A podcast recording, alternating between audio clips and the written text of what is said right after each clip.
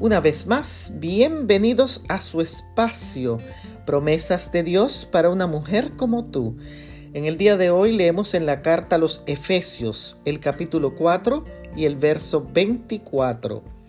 Vestíos del nuevo hombre, creado para ser semejante a Dios en justicia y en santidad.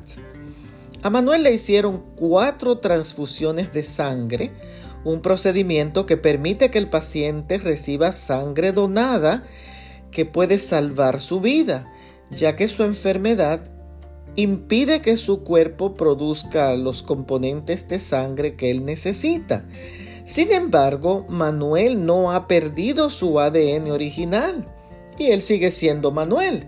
En el texto de hoy, el apóstol Pablo nos llama a vestirnos de una nueva persona despojándonos de la antigua.